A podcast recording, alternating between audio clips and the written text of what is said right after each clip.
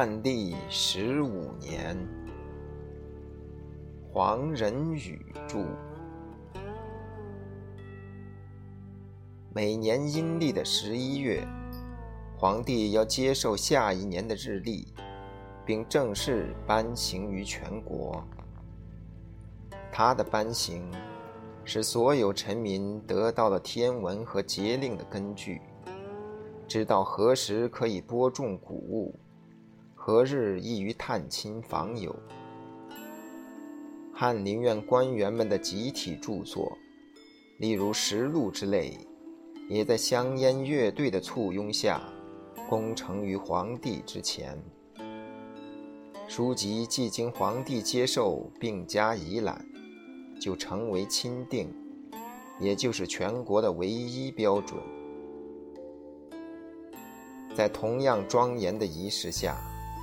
万历皇帝授予他的兄弟叔侄辈中的一些人以王的称号，封他们的妻子为王妃，批准他们子女的婚姻，而最隆重的仪式，却是把仁圣皇太后的尊号上赠给他的嫡母隆庆的皇后陈氏，把慈圣皇太后的尊号上赠给他的生母。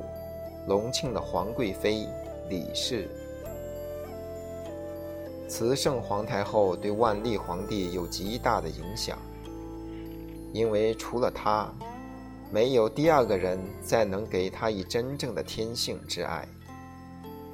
但是在万历登基以后，根据皇家的习俗，一种无形的距离就存在于太后与皇帝之间。使母子之间的天性交流变得极为不便。例如，前此不久，万历曾下令修葺装潢慈圣所居住的宫室。竣工之后，他的感谢不是用亲切的口吻加以表达，而是请学士写成一篇文章，赞赏皇帝的纯孝，在他下跪时。逐句诵读。这篇文章因为能对全国臣民起表率和感化的作用，所以就成为本朝的重要文献。有时，万历用宫内的傀儡戏来讨取太后的欢心，在他下轿之前，他也必须跪在庭前恭候赐驾。但是母爱毕竟是一种最深刻的感情，在多年之后，尽管万历皇帝临朝的机会越来越稀少，每当十一月慈圣的生辰，他却仍然亲临皇极门接受百官的庆贺。也就是在此前不久，万历册封他的爱妃郑氏为皇贵妃。并预先公布礼仪，以便各有关衙门做必要的准备。消息传来，就有一位给事中上书提出异议，其理由为：按照伦理和习惯，这种尊荣应该首先授予皇长子的母亲宫妃王氏，德妃郑氏仅为皇三子的母亲，后来居上。实在是本末倒置。这一异议虽然引起万历的一时不快，但册封典礼仍按原计划进行。谁也没有想到，这一小小的插曲竟是一场影响深远的政治斗争的契机，导致了今后数十年皇帝与臣僚的对立。而且涉及到整个帝国，参加各种礼仪，皇帝需要频繁的更换官服，有时达一日数次。服饰中的皇冠有一种为金丝所制作，精美绝伦，而又不同于欧洲式的全金属皇冠。皇帝在最隆重的典礼上。使用的皇冠是冕，形状像欧洲学者所戴的一片瓦。不过冕上布板是长方形而非正方形，前后两端各缀珍珠十二串。这种珠帘是一种有趣的道具，它们在皇帝的眼前脑后来回晃动，使他极不舒服。其目的就在于提醒他必须具有端庄的仪态，不能轻浮造次。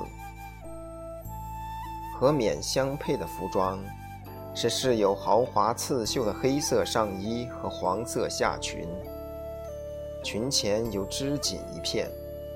悬于腰带之上和垂于两腿之间，靴袜则均为红色。在次一级隆重的典礼上，皇帝服用全部红色的皮便服，实际上也是他的军装。其中的帽子和今天体育家所用的瓜形圆盔极为相似，有带。系在脖子上。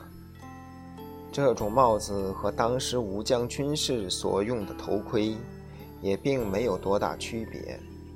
不过将士的盔是布制，内藏铁片，外装铁钉；皇帝的皮便服则以皮条折坠而成，外缀宝石以代铁钉。黄色的龙袍。常常被看作中国皇帝的标准服装。其实，在本朝，这种服装只在一般性的礼仪上穿用。在不举行仪式的时候，皇帝的常服则是青色或黑色的龙袍，上缀绿色的滚边。皇帝是全国臣民无上权威的象征。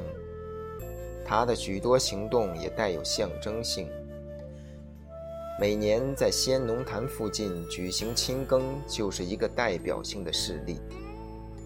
这一事例如同演戏，在亲耕之前，官方在教坊司中选取幽灵扮演风雷云雨各神，并召集大兴、宛平两县的农民约二百人，作为群众演员。这幕戏开场时，有官员二人牵牛，齐老二人扶犁，其他被指定的农民则携带各种农具，包括粪箕、净桶，做务农之状。又有幽灵扮作村男村妇，高唱太平歌。至于皇帝本人，当然不会使用一般的农具。他所使用的犁雕形龙，全部漆金。他左手执鞭，右手持犁，在两名耆老的搀扶下，在田里步行三次，就完成了清耕的任务。耕毕后，他安坐在帐幕下，观看以户部尚书为首的各官如法炮制。顺天府尹是北京的最高地方长官。他的任务则是播种，播种覆土完毕，教坊司的幽灵立即向皇帝进献五谷，表示陛下的一番辛苦已经收到卓越的效果，以致五谷丰登。此时，百官就向他山呼万岁，致以热烈祝贺。但是皇帝所参与的各项礼仪并不是这样轻松有趣的，相反，有时还很需要付出精神力气。譬如每天的早朝，即在精力充沛的政治家，也会觉得持之以恒是一件困难的事情，以致视为畏途。万历皇帝的前几代，已经对他感到厌倦。虽说早朝仪式在这时已大为精简，但对他来说，仍然是一副职务上的重担。下面的叙述就是这一结论的证明。在参加早朝之前，凡有资格参加的所有京官和北京地区的地方官，在天色未明之际，就要在宫门前守候。宫门在钟鼓声中徐徐打开，百官进入宫门，在殿前广场整队。文官为东面西，武官为西面东。负责纠察的御史开始点名，并且记下咳嗽、吐痰等以至于牙户坠地、步履不稳重等等失仪范围的官员姓名，听候参处。一切就绪以后，皇帝驾到，鸣鞭，百官在赞礼官的口令下转身，向皇帝叩头如仪。鸿胪寺官员高唱退休及派赴各省任职的官员姓名，被唱到的人又另行对皇帝行礼谢恩。然后四品以上的官员鱼贯进入大殿，各有关部门的负责官员向皇帝报告政务，并请求指示，皇帝则提出问题或做必要的答复。这一套早朝节目在日出时开始，而在日出不久之后结束，每天如此，极少例外。本朝初年，皇帝创业伊始，励精图治，在早朝之外还有午朝和晚朝，规定政府各部有一百八十五种事件必须面奏皇帝。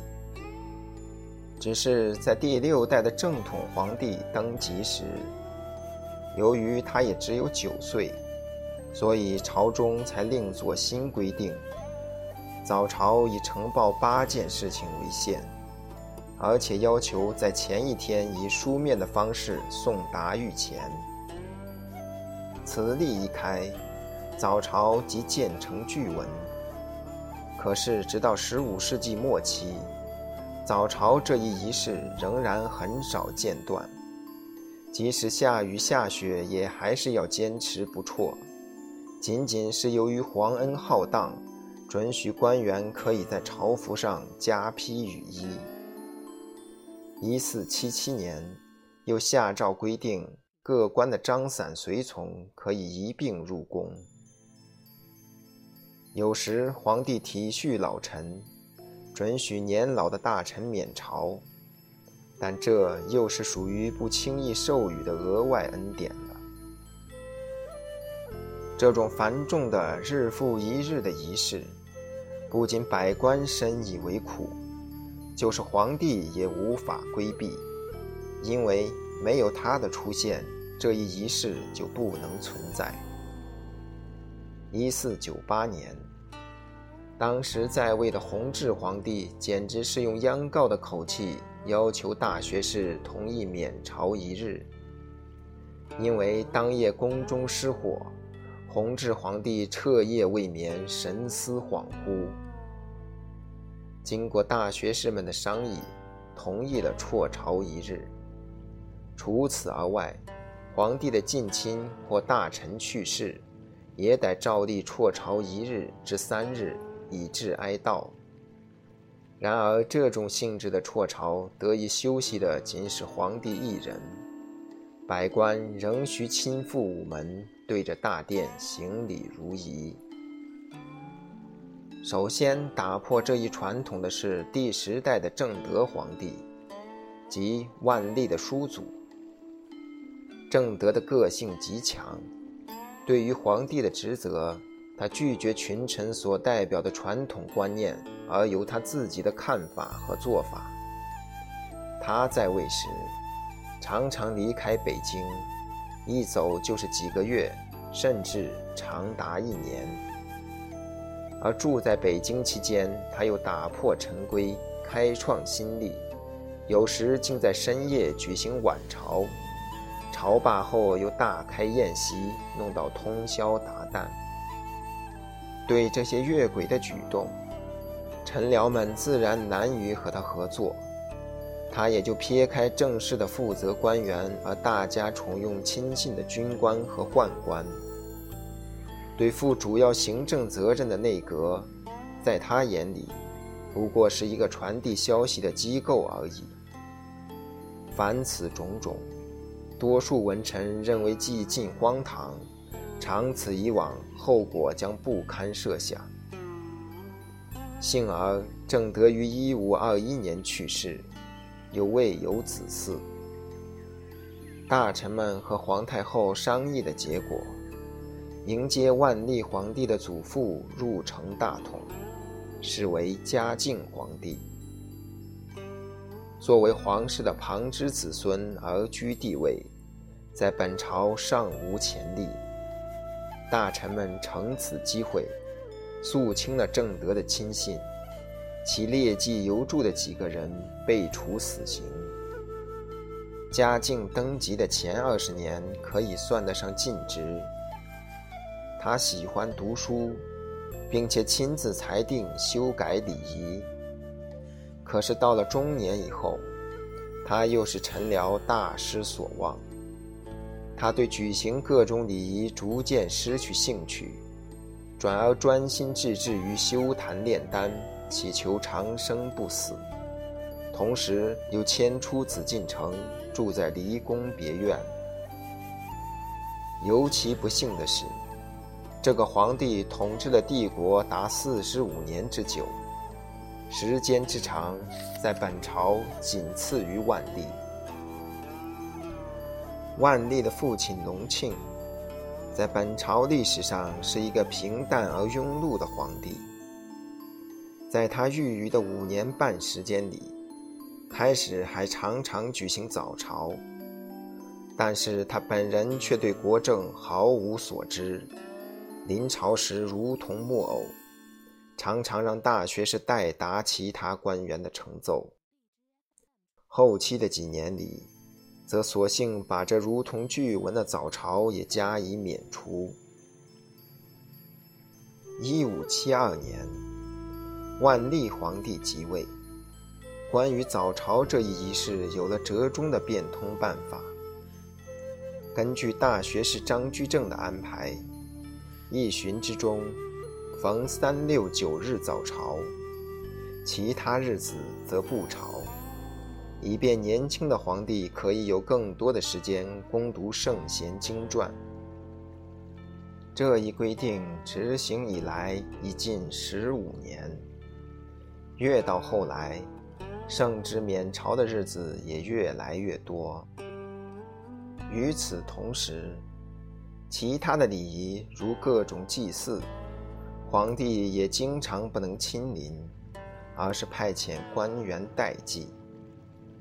实际上，万历皇帝的早朝即使按规定举行，较之前代也已经省俭多了。